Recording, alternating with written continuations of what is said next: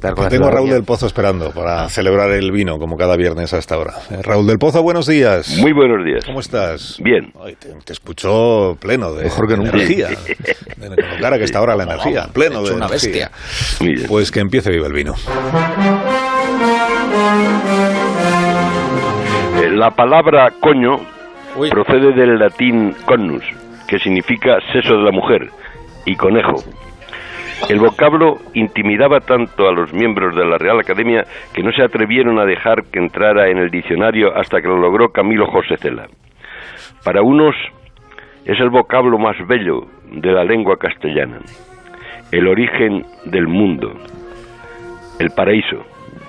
Para otros es una palabra sexista y obscena.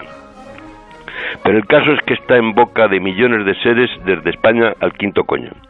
El otro día la palabra sonó como un disparo en el Congreso de San Jerónimo cuando Pablo Casado dijo al presidente del gobierno en la sesión de control, ¿qué coño tiene que pasar en España para que Sánchez asuma alguna responsabilidad? Pero no era el coño lo más grave que se dijo porque le acusó de consentir el apartheid lingüístico en Cataluña. Dije disparo en sentido metafórico, pero una vez sonaron tiros de verdad de los guardias de Tejero. A muchos se les ha escapado la palabrota en los debates, entre ellos a Jesús Posada, que la soltó para sofocar un rifirrafe de sus señorías. También pronunció la expresión Pedro Sánchez, aunque no en el Congreso, cuando preguntó en 2015 qué coño tiene que pasar para que Mariano Rajoy visite la ribera del Ebro. En la España posmoderna el coño lo han sacado en andas. Hubo profesiones feministas de San Chumino rebelde, en Cataluña una poetisa escribió una oración que empezaba así, Padre nuestro del Santo Coño, Madre nuestra que estás en los cielos, santificado sea tu coño. Recordemos, querido Carlos, que para el arcipreste de Ista, Baco siempre busca el, aroma de Venus. Y en la lozana andaluza está escrito que, que más tira coño que soga. Así que viva el vino. No es mal que has terminado celebrando el vino. Hoy, hoy más que nunca viva el vino, oye. Un abrazo, querido Oye, Carlos. no, espera, que tengo una pregunta para ti.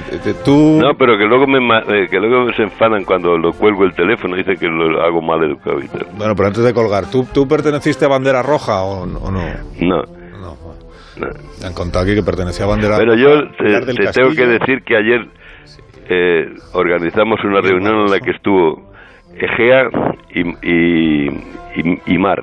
Y averigua Ostras, porque joder, fue pues cuenta, un- cuenta. No, no, porque fue un pacto de Estado, lo conseguimos. Estábamos entre unos amigos, estaba Edu Galán, pregúntale también si quiere. Eh, entonces llamamos a, a- a- a Mar y vino. Y aquello fue, bueno, hicimos la- el pacto de la post-transición. Con García Egea. Sí, sí. Mar y García, o sea, los enemigos se, se empezaron a beber copas. Bueno, esto es una noticia enorme. Claro que es. Sí. ¿Cómo no has empezado por ahí? Y entonces, pero entonces cuéntame más. Y, ¿Pero entre ellos hablaron o No hablaban poco me hablaron, ah, fue maravilloso. Pero, pero ya te digo que hicimos, pues, evitamos eh, que no se, se llevaban a matar, ¿eh? A matar. O sea que ya no hay problemas entre Casado y... No, bueno, ahora falta el otro, falta el jefe, claro. ¿Ah? Ah, Eh, es que le la- echan la culpa a Egea de todo, y no la tiene la que la, el, el problema es entre ellos. Pero, entonces, pero, O sea que Teo dijo... Miguel Ángel, ¿a quién le echaba la culpa? ¿A Teo o a Casado? No, eh, allí solo había buen rollo ya. Eh, Y que el, el- esto lo arreglamos Teo y yo en cinco minutos. Y Teo dijo que, que era todo cosa de Casado. No, no dijo nada más que que había muy buen rollo. Pero es que es muy importante, ¿eh? Estaba también...